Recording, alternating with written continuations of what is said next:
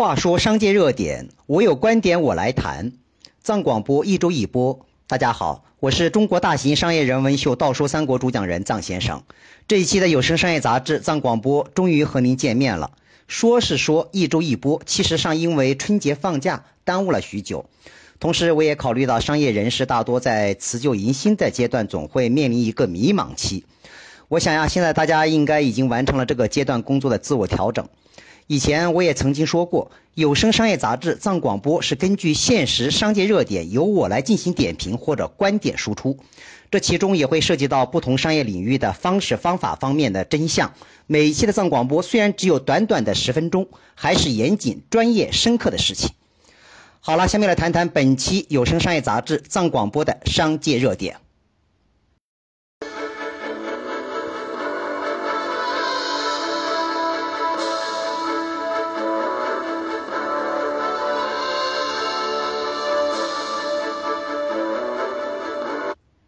哎呀，这一期的藏广播应该谈点什么呢？我想还是和大家谈一论一次共享单车吧。这几个月时间以来啊，大家又在火热的谈论共享单车。我一直是选择避而不谈。今天想还是应该谈一回共享单车，那是因为大家在纷纷谈论创新、谈论共享的时候，我突然感觉火苗有一点不对劲，还是应该发出一点点声音。据某第三个数据研究机构发布的《二零一六年中国共享单车市场研究报告》显示呢，截至二零一六年年底，中国共享单车市场整体的用户数量已经达到一千八百八十六万。预计二零一七年共享单车市场用户规模将持续保持增长，年底将达到五千万的用户规模。中国共享单车市场现在有什么小黄、小蓝、小白，还有小红什么的。可谓是一大堆的共享单车的出现，这其中有 OFO 和摩拜两家企业比较优势明显。其中呢，OFO 单车投放量最多，市场占有率达到百分之五十一点二；摩拜单车市场占有率达到百分之四十一点一。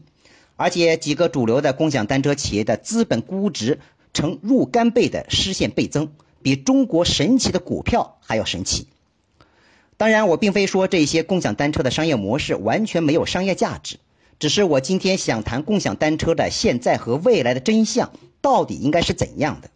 两个问题：一是共享单车到底能够走多远，到底是怎样的商业蛋糕；二是共享单车和自行车产业到底是怎样的构建关系。这一期的藏广播先谈第一个问题。不知道大家有没有发现呢？单车还是那个单车，一沾上互联网工具，再加上一个共享。这生意就变成了极具创新的代名词了。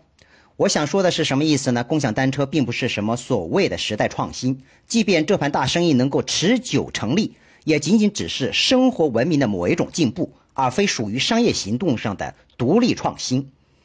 为什么这样讲呢？因为任何商业创新脱离不了两条轨道：一是产品的创新领先，这其中可以包括技术创新升级和产品消费升级。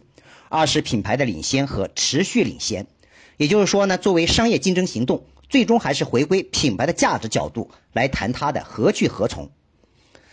长期居住在北上广深这几个核心城市的企业家、创业家朋友们大概也知道，从某种意义上而言，共享单车也并非这两年开始涌现出来的新生物。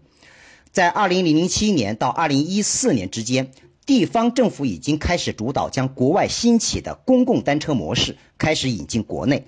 并且呢，由古政府主导分城市管理，多为有桩单车。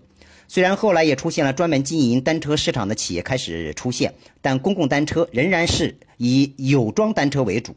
这也是共享单车刚开始发展的两个阶段。但在二零一四年及之后呢，开始涌现第三个阶段。随着移动互联网的快速发展。以 OFO 为首的互联网共享单车应运而生，更加便捷的无桩单车开始取代有桩单车。所以说呢，共享单车目前的火热阶段来自四个机会点：一个机会点是政府主导方向的有桩共享单车，以及滴滴打车和优步培养出的出行共享消费概念，提供了这一种市场土壤；二是移动互联网技术培养了适应的温度。三是近几年来资本力量的强盛提供了助力器，三个机会点一碰撞啊，就将共享单车擦出了一个巨大的火花。我的看法呢，共享单车依然会存在，持续存在，但集中性的垄断竞争将会被稀释，在未来仅仅只是共享服务的一种常态，不足以成为启发商业思维的共性话题。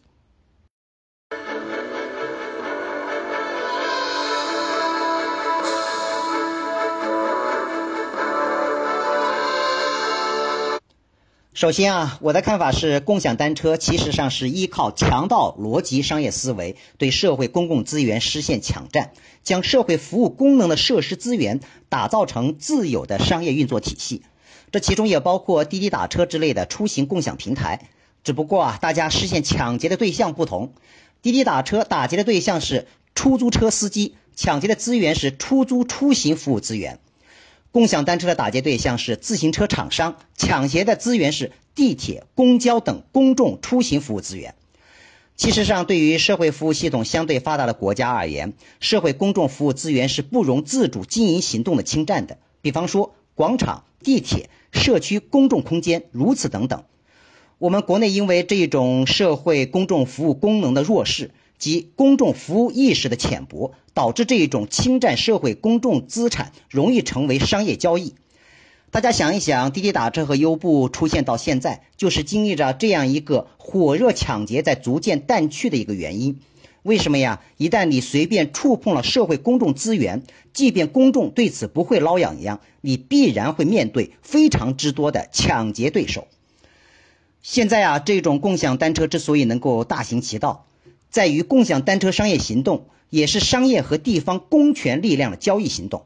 想一想，一台共享单车在大街小巷乱放乱停，我们的城管大队战斗人员一个也没有出现。如果换成小摊小贩，一溜烟全都出现了。何况不同地方城市管理规范也有不同，只能说一二线城市的街区建设管理相对规范化。对于中国那么多的三四线城市而言，情况就更加复杂了。何况这种共享理念，从某种意义上而言，和三四线城市的居民消费观念，在短期内、在长期内均很难找到合作契合点。其次呢，从人性的哲学上来讲，共享概念忽视了人在财产上的伦理观念，漠视了人性在财产拥有权及使用权上的控制欲望。这也是人性这个月亮背后最为共性的真相。其实上，共享也只能在某一种程度上实现共享。纯粹的共享，那就是完完全全的共产主义模式了。这种共产主义，也就是乌托邦主义，只能在在小范围的族群当中可以尝试实现。所以讲啊，关于单车，还是有属于自己的单车为好。共享永远仅仅是在满足私人控制欲望背后的一种补充的力量。其三呢，就是庞大的共享单车服务系统不具备成本优化的特点。大家知道，不管共享单车使用怎样的共享技术手段，最终骑行的还是车子。它不像滴滴打车，车子是属于车主的，财产权不在于企业自身。如果有一间共享单车企业想独霸天下，管理全国各地密如蚂蚁般的流动性单车，即便互联网追踪技术手段如何先进，必然产生大量的成本耗损。包括这种共享消费理念，让一台单车的生命周期也会大大缩短。包括竞争对手之间的相互破坏，不知道要产生多少不可预见的日常服务中的黑天鹅。所以讲呢，共享单车想实现品牌的可持续性发展，有一定的难度性。包括资本的力量，往往也容易塌陷，不具备稳定长效经济的特点。或许有人讲了，共享单车要收取押金，可以成个成为一个很大的资金池。其实上，共享单车收取押金，实现资本和金融产品交易，才是目前的共享单车的最大利益真相。即便如此呢，隐性的风险成本高居不下，终于会有一天如火山般爆发。资本的力量可以快速成就一件事情，其实上这种快速的成就也是快速的落幕。如果免除单车押金，服务成本的支出风险加大。比方说，公交车 IC 卡以前是收取押金的，现在免除押金是因为政府融资及还贷的承压能力强大。最后啊，就是关于共享单车产品使用价值和品牌使用价值。比方讲，如果用户在上下班、上学、放学时间找车成本提高，包括车辆因为技术问题需要换车，将会产生共享单车骑行的消费疲惫及消费成本。退回押金、卸载共享软件等等等等。如果本区域的共享单车竞争正义、竞争激烈，更容易产生这种消费的疲惫感。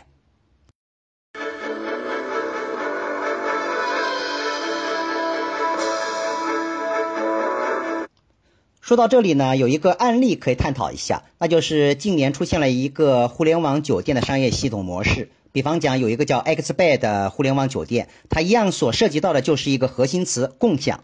但是这个共享的意义在于资源的共享，而且重要的是，这是个人私有财产及自主经营资源的匹配共享。比方讲啊，拥有两套、三套房产的人大有人在，快速转售套现也没有那么快，增值空间也不大。只能大多闲置或者低价出租，明显不符合业主的投资的需求。现在就出现了一个叫做互联网酒店平台，和业主共同打造一个共同的没有前台的酒店住宿空间，包括服务员、装修工程、装修设计、餐饮服务等各个环节全面实现共享。这种共享是一种产业链新态势的呈现，这个共享就可以成立了。即便如此，这样的互联网酒店的壮大依然面临很多的相关问题需要去解决。所以啊，是不是创新模式一时的时髦，并非代表全部。我们如果随便的妄加论断，OFO 摩拜是独角兽式的企业，这明显是一种无稽之谈。在这里想问一下大家，滴滴打车、优步曾经被大呼为独角兽，现在是独角兽吗？当然了，共享单车在未来依然存在。服务模式的存在将成为一种常态，也就是说，绝非某几个公司可以独霸天下，或者依靠资本就可以独霸天下。共享单车的蛋糕依然存在，不过是有限的存在。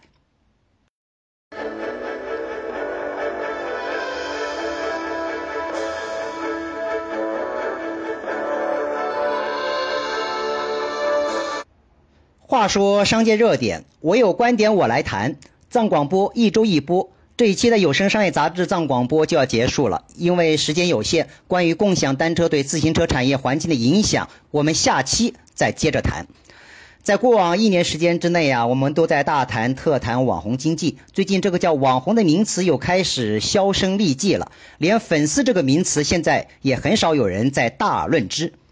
我说的是什么意思呢？也就是说啊，对于商业上的任何创新行动，我们不用去拒绝创新潮流，但必须要懂得从商业行动的本质上去理解和看待我们的商业选择。我是中国大型商业人文秀《道说三国》主讲人藏先生。